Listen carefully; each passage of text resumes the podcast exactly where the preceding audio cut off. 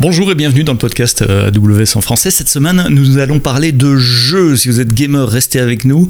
Humankind, ça vous dit certainement quelque chose. On va voir quelle est l'infrastructure qui est nécessaire pour faire tourner ce genre de jeu, pour lui offrir des services à partir du cloud.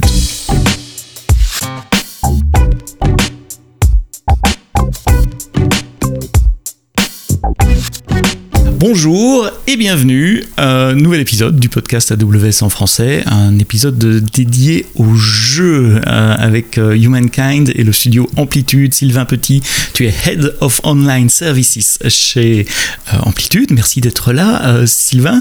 En deux mots, Amplitude, c'est quoi? C'est un studio de jeux vidéo qui est spécialisé aujourd'hui dans les jeux de stratégie de type 4X. Donc c'est des jeux en tour par tour. Mhm. on a un ovni qui est Dungeon of the Endless, qui vient bientôt être rebooté en Endless Dungeon, euh, qui est un peu un jeu en tour par tour, mais plutôt de type euh, roguelike. Mhm. Euh, donc le studio a été monté en 2011 et on a sorti en 2021 notre dernier jeu qui s'appelait Humankind et qui nous a permis de faire quelques bons en avant sur tout ce qui est service connecté sur un jeu qui tourne en local chez quelqu'un. Alors ça c'est intéressant ce que tu dis. Quand tu dis studio, c'est, pour moi j'imagine euh, une bande de designers graphiques, des, des gens qui font les, les, les, univers graphiques des jeux, etc., des développeurs. C'est, vraiment la réalisation du jeu de, de A à Z? Il y a en effet, maintenant, on est à peu près 120, 130. Ah euh, donc, quand même, de taille euh, très raisonnable. Mhm. euh, et donc, on a vraiment de tous les métiers parce qu'il faut de tout pour faire un bon jeu. Mhm. Donc, on a aussi bien des graphistes, des développeurs, des développeurs spécialisés dans le réseau, des développeurs web. Donc, toute mon équipe, c'est développement web, développement aussi dans tout ce qui est data. mais voilà, on a beaucoup de métiers différents et euh, l'objectif c'est que après organiser un peu tout ce petit monde pour faire en sorte que à la fin le, jeu qui sort soit, soit de qualité et plaise, euh, plaise aux joueurs. Alors ça parlait du web, mais vos jeux ce sont pas des jeux qui tournent dans des pages web, hein, ce sont des, des jeux à acheter, à downloader, à installer quelque part. Côté client, il faut, faut quoi pour tourner vos jeux? Après, euh, nous, c'est des jeux qu'on peut, peut, acheter sur les plateformes, sur PC et sur PC, on a aussi euh, quelques jeux qui sont aussi qui ont aussi été portés sur console. Mhm. Euh, après, on fait aussi du web parce que une des spécificités d'Amplitude, c'est d'avoir créé une plateforme qui s'appelle Game Together, dont l'objectif est de nouer une relation entre les joueurs de jeux mhm. et les équipes qui font le développement de ces jeux.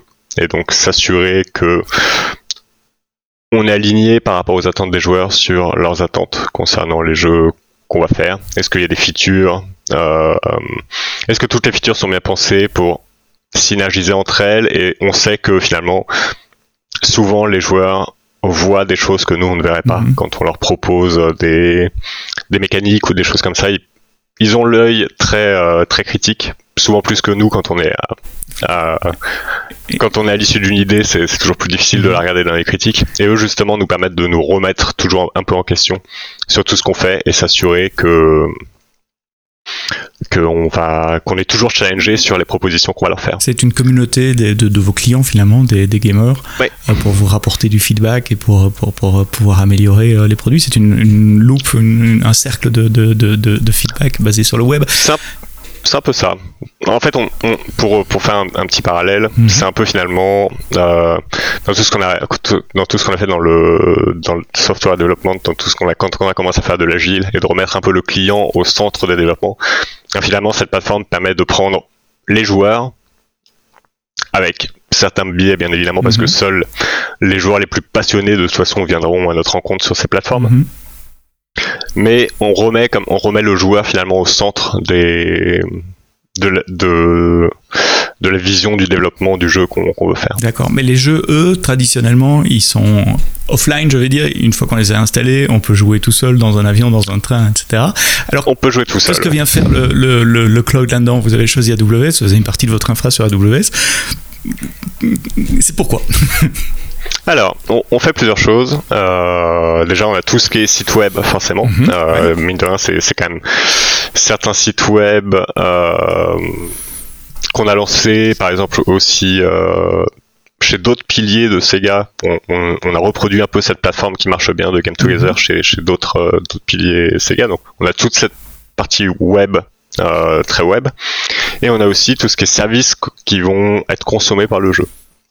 Et donc quand on, quand on parle de Mankind, qui est le jeu qui nous a mis le plus le pied à l'étrier sur, sur ces besoins-là, euh, c'est tout ce qui est par exemple partage de Persona. On peut aussi euh, imaginer tout ce qui est euh, sauvegarde cloud de sauvegarde. Mm-hmm. On peut aussi discuter de tout ce qui est événements saisonnels qu'on a mis en place récemment, qui permettent aux joueurs de se euh, d'être challengés sur des attentes un peu différentes. Par exemple, on a fait un événement pour le Dia de Los Muertos. Mhm. le jour des morts, la fête mexicaine du, 1er novembre ou du 11 novembre, j'oublie toujours la date, je crois que c'est le 1er novembre. Mhm. C'est... Oui, je crois que c'est le 1er. Euh, mais du coup voilà, ça, ça, ça permet en fait d'apporter un peu de, de replay value au jeu, de challenger les gens, donc même si le game engine est local offline, il fait appel à des services qui eux sont online pour mettre un peu d'aspect dynamique dans, dans, dans, dans, le game dans le scénario de jeu euh, ou sur d'autres euh, aspects comme des sauvegardes qui permettent de, de, de reprendre sur, sur une autre machine probablement euh, également le, le point où, je, où, je, m'étais arrêté. D'accord, je, je, je, vois comment vous utilisez le cloud en plus d'une infrastructure web traditionnelle, celle dont tu as parlé avant.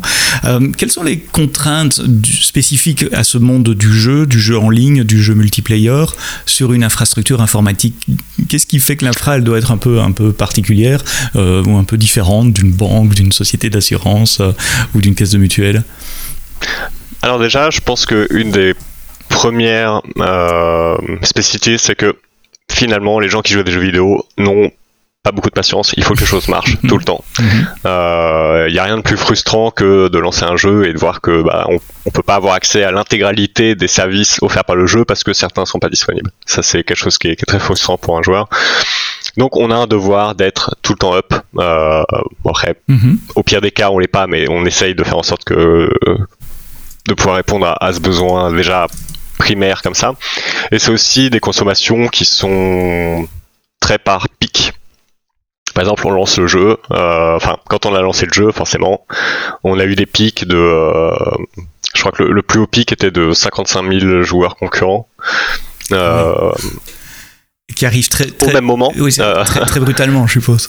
C'est ça, c'est très brutal. Et en fait, comme c'est mine de rien, les gens aujourd'hui ont beaucoup plus de facilité que nous quand on était jeunes euh, d'avoir accès à un, un, gros portefeuille de jeux. Mhm. euh, du coup, les gens changent beaucoup et finalement, on s'aperçoit que les gens reviennent sur les jeux quand il y a une campagne marketing, quand il y a un nouveau, quand il y a un nouvel événement, quand il y a quelque chose comme ça, qui fait que finalement, toute notre consommation va être des gros bursts et euh, ensuite euh, des petits aplats et des gros bursts et des petits aplats. Quoi. On est vraiment euh, toujours à l'écoute de se dire bah tiens par exemple là il y a un gros streamer qui va streamer le jeu. On sait que à la fin de son live bah, potentiellement on, va se reprendre un gros burst de tous les gens qui vont dire bah j'ai passé mon moment à regarder ce streamer là jouer au jeu.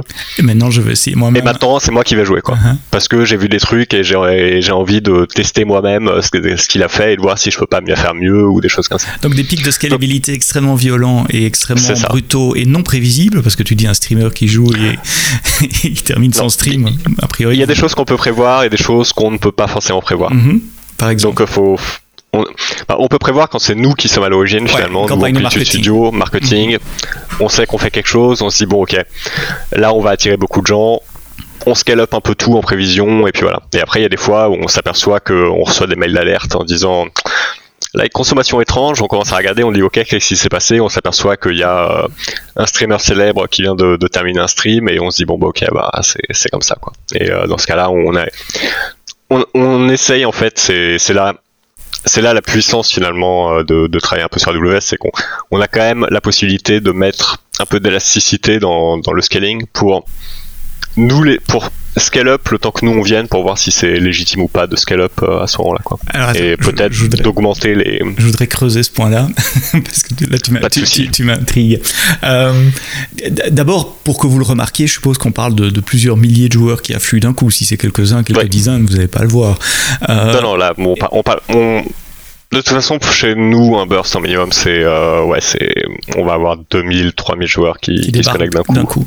Je pensais pas que Twitch, enfin, je suppose que tu dis streaming, je suppose que c'est Twitch a une telle influence comme ça avec un, mec qui qui peut vous envoyer des, milliers de clients d'un coup, mais c'est très bien.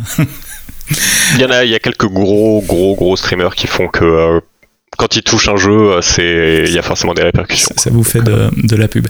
Et euh, alors ceux qui écoutent le podcast euh, AWS le savent bien, on parle souvent de, l'autoscaling qui est un des plus vieux services euh, disponibles sur AWS juste après EC2 qui permet justement de monter en charge en fonction de métriques. Mais souvent les clients que j'interviewe comme toi me disent l'autoscaling c'est bien mais c'est lent parce qu'il faut déjà 5 minutes avant que la métrique soit déclenchée, il faut encore 5-10 minutes avant que l'alarme soit déclenchée, puis il faut, scaler, c'est-à-dire il faut booter des machines, ça prend du temps à démarrer des machines en fonction de l'OS, puis il n'y a pas que l'OS, il y a tout, ce que vous allez mettre tout ce que vous avez démarré après, les enregistrer auprès d'un load balancer, attendre que le health check passe, et j'ai certainement oublié encore une ou deux étapes. Donc euh, il faut typiquement un quart d'heure, une demi-heure pour scaler. Donc comment ça marche chez vous quand vous avez des, pics comme ça? Chez nous, en fait, euh, déjà, on a une infrastructure qui est basée euh, sur du container. pour tout ce qui est service de jeu, c'est du container, c'est des programmes qui ont été développés en Rust. Mhm. donc on a vraiment finalement des containers qui démarre très rapidement. Il n'y a rien dessus à part juste l'exécutable. L'exécutable se lance et c'est du Rust, donc ça se lance assez rapidement, mine de rien. Mhm. Donc en fait, sur toutes les parties qu'on pouvait optimiser, sur tout ce qui est consommation, couche d'application euh, et temps de démarrage en fait, euh, finalement, je pense que là, on est c'est difficile de faire mieux. Et c'est un choix conscient de, technologie que vous avez fait dès le départ pour pouvoir scaler ou c'est un, side effect, un happy bénéfice tout d'un coup bah, En fait, c'est un, choix conscient. Au début, on, avait regardé un peu les, différentes options qui s'offrent à nous. Et euh, par exemple, les lambda, il y a sous. C'est bien quand il y a une consommation régulière. Euh, régulière, mais pour une consommation qui a beaucoup de pics comme ce mhm. qu'on a et des fois des, gros creux, on sait que euh, c'est pas forcément le plus optimal en termes de, temps de réponse. Mhm. Euh, du coup, c'est le temps, juste pour clarifier ce que tu dis, c'est le temps de ce qu'on appelle le cold start quand il y a un démarrage d'une nouvelle instance, d'un nouveau container de fonction lambda à froid. Ça peut prendre un peu plus de temps que, que, si le container est déjà démarré, et donc ça, ça vous convient pas. Et donc du coup, c'est ça. Donc du coup, on s'est dit bon, on j'avais l'expérience par le passé de, des containers et je savais que c'était quelque chose qui se calait quand même bien si on faisait pas des trop, enfin, si on essayait pas de mettre des gros monolithes sur un container, quoi, mm quand on avait vraiment un petit service euh, qui, qui, qui, faisait juste le, boulot nécessaire. Donc, on, on, a commencé à regarder euh, ce qui était proposé sur AWS. EKS, on a laissé tomber parce qu'on est une équipe euh, de dev Mhm. qui nous occupons de l'infra, donc il est hors de question qu'on fasse du Kubernetes euh, sans DevOps euh, musclé pour. Euh, trop compliqué quoi. C'est trop compliqué. Mhm. Du coup, on est passé sur ECS avec Fargate qui nous mhm. permet de voilà. Nous, on est dev, on veut pas s'occuper de tout ce qui est tout ce qui est infrastructure, etc. On veut se dire, ok, je veux configurer le moins possible pour avoir mon soft qui tourne dans les dans les, paramètres que, que j'ai indiqués. Donc c'est un container que j'ai mis sur OCR et puis euh, et puis après on, on, a juste à régler finalement l'autoscaling. Mais l'autoscaling pour un dev qui a un peu l'habitude de regarder les métriques qui se passent un peu en prod, c'est c'est facile. Mhm. tu, tu, tu, dis on, scale des containers qui démarrent rapidement, mais il n'y a pas de magie. Ces containers ils tournent sur des instances C2, euh, donc il faut qu'il y en ait quand même suffisamment. Donc il faut qu'elle-même démarre, euh, etc. Alors tu as dit que tu déployais sur Fargate. Pour ceux qui connaissent pas Fargate, Fargate c'est un mode de déploiement de CS. Le CS c'est l'orchestrateur le, de containers euh, made in Amazon qui a quelques années. Et Fargate c'est un mode de déploiement qui permet de déployer sur des instances C2 que vous ne gérez pas. C'est-à-dire c'est AWS qui les gère. Vous les voyez pas apparaître dans votre console EC2. En gros, c'est du serverless pour les containers. On dit juste j'ai besoin de 10 instances de ce container et Fargate va se débrouiller pour démarrer des instances EC2. Mais Fargate, il, a besoin du temps pour réagir également, non? Vous, le sentez, vous le mesurez, vous l'anticipez? Il a besoin de temps. En fait, ce qu'on a fait, c'est que du coup, euh, dans tout ce qui est configuration d'autoscaling, euh, on considère que aujourd'hui, en moyenne, un container peut s'occuper de 1000 clients. Tel qu'on a mhm. fait qu'on a fait le, service. Ça vous l'avez observé parce que vous connaissez votre application, voilà, voilà. votre baseline. On a fait des tests de montée en charge, on mhm. s'est aperçu que voilà, après après 1000 clients globalement, on commençait à être dans les limites qu'on voulait pas qu'on voulait mhm. pas atteindre. En termes de latence. C'est ça en termes de latence et surtout on commençait, c'est le moment où on commence à avoir des gens qui sont en attente de connexions qui se libèrent pour pouvoir eux se connecter.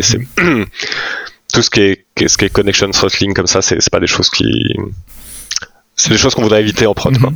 Donc on a commencé à regarder, on s'est dit bon ok, on, a à peu près 1000 clients, on sait qu'avec nos volumétries, sur une durée standard, à partir du moment où on déclenche à 500 utilisateurs, on dit ok, quand on atteint 500 connexions, on a besoin d'une nouvelle, d'une nouvelle instance.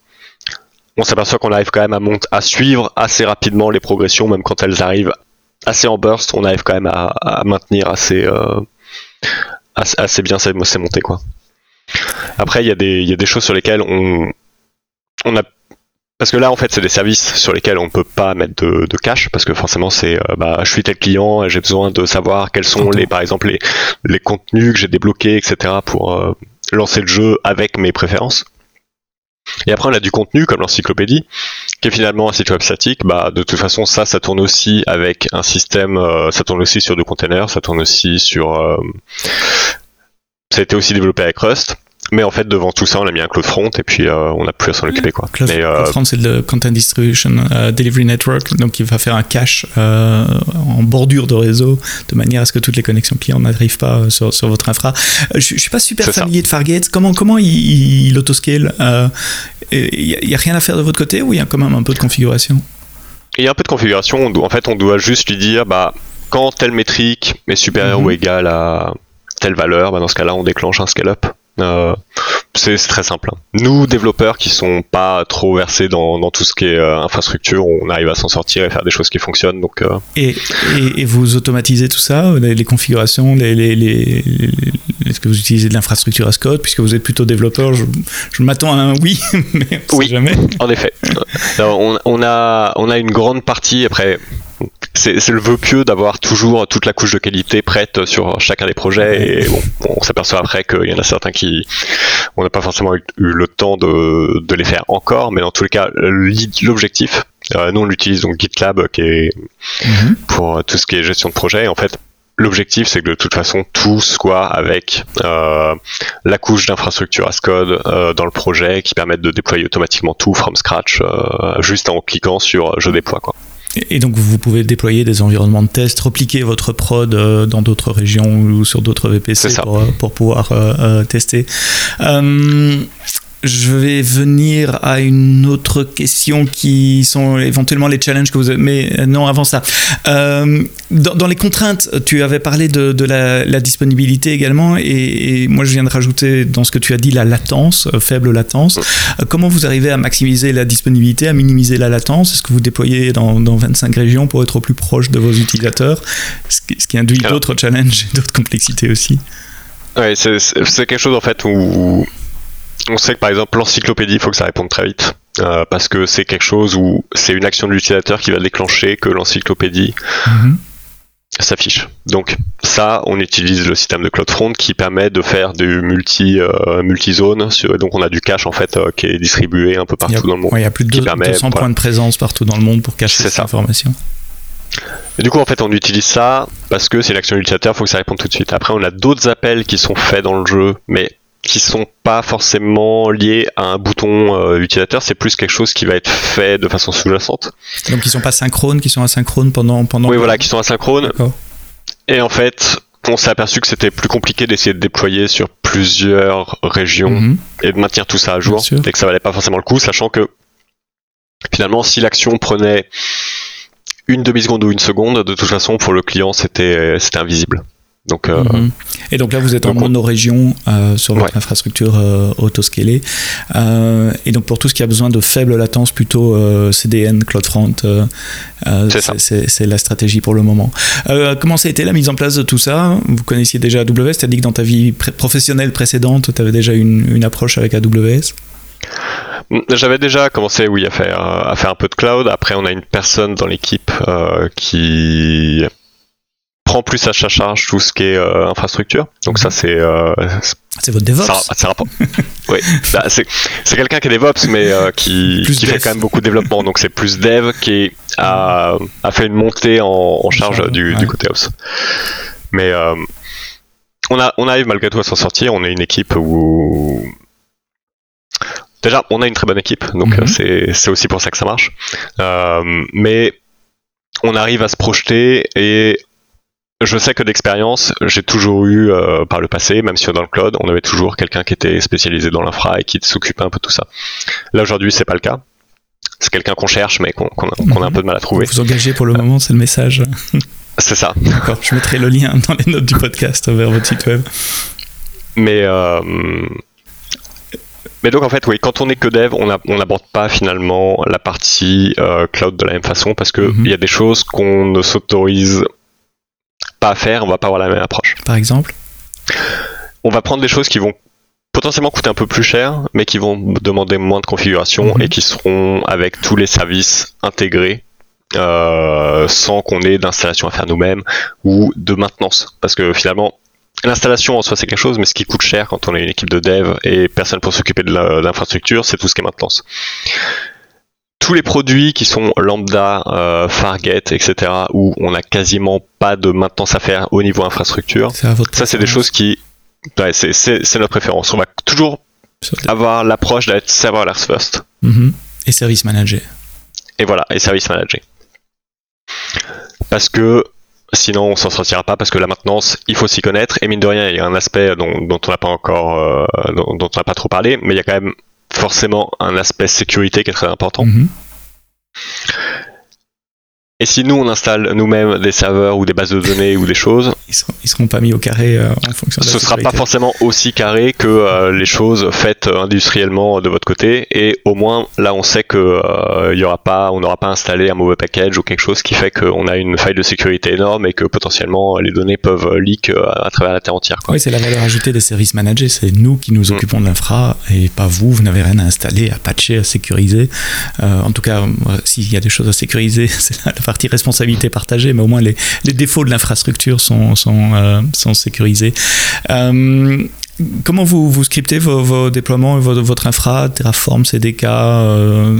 Donc nous, on utilise CloudFormation pour tout ce qui est infrastructure as code mhm. et on va utiliser en fait tout simplement les, les GitLab runners et en fait c'est eux qui vont faire tourner dans les pipelines directement euh, sur GitLab. Avec un GitLab euh, hosté chez GitLab ou un, GitLab euh, open source GitLab hosté, chez, dans votre... chez AWS. D'accord, c'est vous qui, qui, déployez votre, votre GitLab sur votre infrastructure. c'est ça. D'accord, ok. vous êtes en comme vous êtes plutôt orienté dev que ops dans DevOps, je suppose que vous avez mis aussi en place des, pipelines de, déploiement continu ou en tout cas d'intégration continue. Comment... Intégration continue. Après les, déploiements, je préfère qu'on soit là pour appuyer sur le bouton, mais en tout mhm. cas c'est aussi automatisé. Et là aussi vous utilisez des services managés ou non c'est GitLab je suppose. Euh, là pour l'instant c'est GitLab. Après on est en train d'essayer de, on a commencer un chantier finalement. Aujourd'hui, on a des serveurs EC2 qui servent de GitLab Runner. Euh, c'est pas quelque chose. Je trouve que c'est pas forcément quelque chose de, très hum, très périn. Du coup, on est en train de regarder pour justement euh, faire tourner toutes les tous les scripts de build sur des, des containers euh, ECS Fargate. Et donc a priori il y a une solution qui permet d'avoir finalement un tout petit EC2 qui va servir d'orchestrateur et qui va mhm. ensuite lancer des tâches sur des containers sur, euh, sur ECS et Fargate. Donc on, est en train aussi de revoir un peu tout, tout ce pipeline parce que l'équipe a beaucoup, a beaucoup grossi. Quand je suis arrivé on était 4, maintenant on est 10. Euh, du coup, forcément, faut aussi scale up tout ce qui est euh, bah, partie CI/CD. Euh, et donc, on a aussi tout ce chantier en fait de revoir toute la software factory et commencer à lui permettre de mieux passer avec maintenant potentiellement 10 personnes qui vont euh, lancer des builds en même temps. C'est intéressant cette histoire sous l'angle. Euh, nous sommes une équipe de dev et voilà, on doit faire de la, un peu d'opération parce qu'on n'a pas le choix, on doit déployer, mais c'est nous qui le faisons, ce sont des devs. Euh, il y a dû forcément y avoir des, mauvaises surprises au moment parce qu'on ne devient pas Ops ou système admin, même si ce sont des services managés du jour au lendemain. Si tu as, une histoire de guerre à raconter, un truc, de, un retour d'expérience des tranchées, une mauvaise nuit. Alors, il, il est déjà arrivé, oui. Des, des... Enfin, j'ai un exemple qui était quand on a c'était pendant un événement euh, comme les, les, Game Awards, des choses avec plusieurs centaines de milliers de spectateurs, mhm. où on annonçait qu'on pouvait commencer à jouer à une démo du jeu avant que le jeu sorte. Euh... Et donc, on, on, avait une API sur, sur le site web qui devait, qui devait répondre, euh, répondre au truc. Et en fait, quand ça scale up, ça marchait plus parce qu'il y avait un package qui avait été déprécié euh, du côté AWS et on avait juste pas fait attention, c'était un package Python. Et du coup, c'était bah, 2h du matin, euh, on se réveille et on dit bah tiens, le site est tombé, ok, et puis on s'aperçoit que c'est censé... à chaque fois, ça essaie de monter des nouveaux trucs, ça fail, ça s'arrête, et c'est là où on est obligé de recoder vite fait toute la logique de déploiement euh, qui est faite. Au milieu de la nuit. Au milieu de la nuit, avec, euh, avec une, une, grosse tasse de café et des yeux bien ouverts. Mais du coup, voilà, on, on a eu 30 minutes d'interruption de, de service, c'était pas après, ce qui, est, ce qui est rassurant aussi, c'est qu'on fait du jeu vidéo, quoi. Donc, euh, au pire, ça marche pas. Si on arrive à corriger rapidement, c'est quand même euh, c'est quand même pas mal. Ouais, bon, enfin, il y a quand même une question d'image auprès de votre communauté, etc. Et puis 30 minutes, c'est pas mal pour avoir réagi en pleine nuit, heure, européenne, comme tu dis, avec euh, café et les, et les, yeux chargés. Euh, ça m'amène une dernière question avant de parler peut-être du, du, futur. Euh, tu t'es pas fait réveiller tout seul à 2h du matin comme ça par intuition, donc vous avez un système d'alarme. Quelles sont les métriques que vous regardez? Comment vous remontez les alarmes? Alors, on a des systèmes d'alarme, et après, comme par exemple pour ce truc-là, on a toujours de façon quelqu'un en surveillance mhm. qui euh, peut ensuite nous appeler pour nous dire bah, bah, là j'ai un problème. On est comme aussi on appartient au, groupe Sega. Euh, ah on a aussi toute la partie euh, supervision Sega qui, en gros, on leur fournit des, euh, des endpoints à, tester, et puis eux, ils ont des machines qui testent en permanence, et quand ça ne répond plus, ils nous appellent. Donc, mine de rien, ça rajoute quand même un. Ou au contraire Un stress, non, mais ça, ça rapporte quand même une certaine sérénité de se dire, bah, tant personne n'a été appelé, c'est que tout se passe. Que ça se passe euh, Donc, euh, pour le moment. Euh, c'est ça le plus dur en fait quand on fait de la, supervision. C'est au début on avait commencé à faire mettre des alertes nous-mêmes et on s'est aperçu que on avait du mal à trouver le, bon le bon seuil de métrique ouais voilà le bon curseur mhm. et souvent c'était soit on avait trop de faux positifs ou soit on mhm. n'était pas alerté quand les choses tombaient tombaient vraiment donc soit vous étiez réveillé pour rien à 3h du matin soit vous n'étiez pas réveillé alors que les joueurs n'arrivaient plus à jouer et, comment vous euh, c'est pour ça que du... sorti de, de, ça comment de l'expérience. Euh, en fait, on s'est aperçu, il y a quelque chose en fait qui est, quand on a trop d'alertes, c'est mauvais aussi parce que finalement, trop d'alertes, on la regarde plus et du coup, euh, la vraie alerte, on la verra pas. Euh, c'est un message qui revient très souvent, ça, dans, dans, dans, les interviews que je fais. Si, si, on met trop d'alertes, ben on reçoit des alertes toutes les heures, et puis ouais, on les regarde, on efface, et puis voilà, ouais, encore une alerte, c'est normal jusqu'au jour où il y a la vraie alerte qui. Jusqu'au jusqu'au jour où celle-là, il fallait la regarder. Mhm. Euh, mais du coup, voilà, c'est de l'expérience et de, c'est un peu de, de l'essai euh, continu, quoi.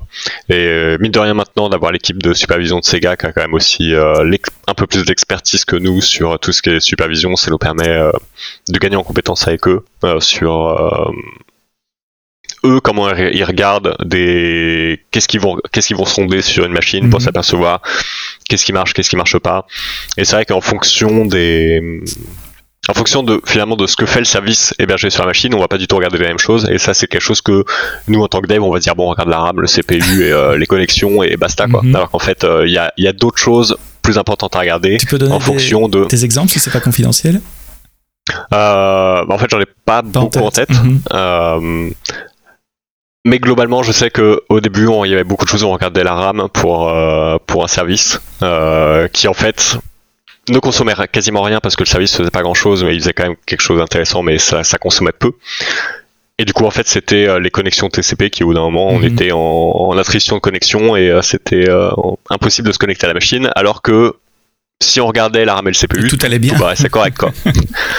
c'est juste que ça pouvait gérer trop de connexions par rapport à le nombre de connexions possibles sur cette machine. D'où l'importance euh, aussi de déployer, développer des, agents euh, spécifiques parce que de tête l'agent euh, CloudWatch il, mesure pas le nombre de connexions TCP à moins que ça ait changé récemment. Donc c'est crois que maintenant il y a, que vous maintenant, il y a moyen. Ah, ok d'accord. Maintenant que vous êtes armé de cette de cette expérience d'avoir développé, déployé et de maintenir Humankind. Euh, comment tu vois le, futur de votre utilisation du cloud, le futur de votre infrastructure cloud? Alors déjà, je pense qu'il y a une grande partie qui va être euh, le déploiement euh, de du Game Together en tant que, produit de produit cross studio qui permet en fait à des studios de, jeux vidéo de se mettre en, contact avec leurs utilisateurs et de permettre à leurs utilisateurs de remonter des informations intéressantes et trier et valoriser euh, auprès de auprès des studios. Donc, déjà, ça c'est quand même un sacré, euh, un sacré chantier. Ce que vous avez fait pour vous, vous voulez le, vendre en marque blanche à d'autres studios Sachant qu'on on l'a déjà fait pour euh, Relic Entertainment, pour mhm. Company of Heroes. Mhm.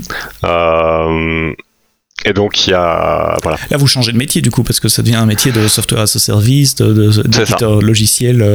Donc il y a, y a, quand même ça qui est quand même un, gros mhm. travail qui demande quand même beaucoup de, de qualité, d'empaquetage pour faire des, des, des, des, belles choses.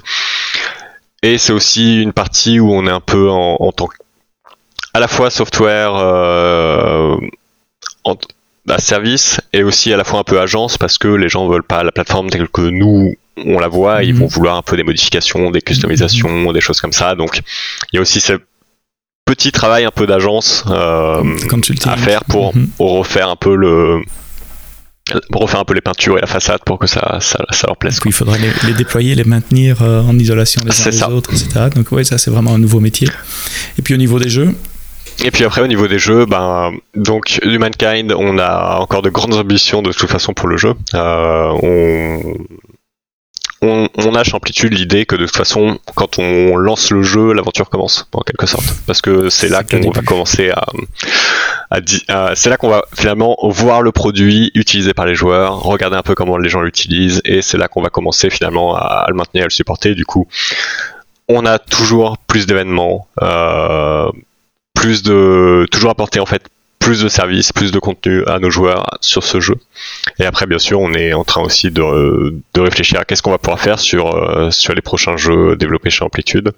Donc, par exemple Endless Dungeon, qui est le prochain jeu après, après Mankind. Euh, qui est du coup plus un jeu roguelike et qui va forcément un peu nous, nous re-challenger sur bah, qu'est-ce qu'on peut nous en tant qu'équipe online apporter en plus aux joueurs sur un jeu comme ça. Quoi. Donc on... Je me posais une question pure business ou d'organisation. D'où vient la demande d'être online? Ce sont vos clients? Euh, ce, sont les, les, concepteurs de jeux, les, les, créatifs qui jouent les jeux? C'est, vous, les équipes de dev, en disant Et vous savez, il serait cool, on, on, pourrait faire ça et ça.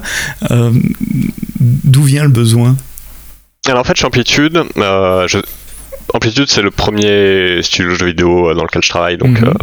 euh, avant je travaillais dans complètement autre chose, donc mhm. euh, je, ne sais pas dire si ça marche ailleurs, pareil dans l'industrie ou pas.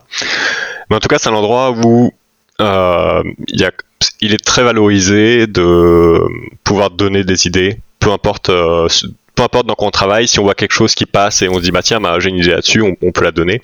Et en fait c'est un peu comme ça que, que naît un peu le, le besoin de enfin, l'idée de se dire, bah finalement, on joue à des, jeux, on, fait des jeux qui sont majoritairement solo, mais avec l'online, on peut casser un peu cette solitude qui s'installe dans le jeu. Mhm. Et euh, donc voilà, c'est un peu cette idée-là qui est mettre euh, mettre derrière. Et du coup, en fait, c'est par exemple quelqu'un du marketing qui va dire, bah tiens, moi je trouverais ça cool de pouvoir euh, avoir mon persona. Donc le persona, c'est une représentation du, du, joueur et pouvoir l'exporter et que quelqu'un puisse le télécharger et jouer contre lui. Donc mhm. voilà, ça par exemple, on s'est dit bah ouais c'est une bonne idée, on peut le faire, hop et puis et puis go. Euh, D'accord, donc les idées viennent de partout euh, euh ça. Dans, dans, dans, la société. Donc Humankind, si vous ne connaissez pas, essayez-le euh, ce, ce, ce week-end, par exemple, juste après avoir écouté euh, euh le podcast. Sylvain Petit, merci d'avoir parlé d'amplitude et de vos challenges de dev qui déployaient l'infrastructure sur des containers avec du Rust. Ça fait plaisir d'entendre qu'il y a du Rust en production dans les jeux aussi.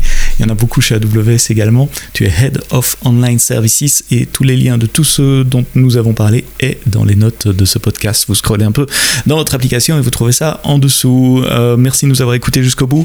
À la semaine prochaine pour un nouvel épisode du podcast AWS en français. Et d'ici là, quoi que vous codiez, codez-le bien.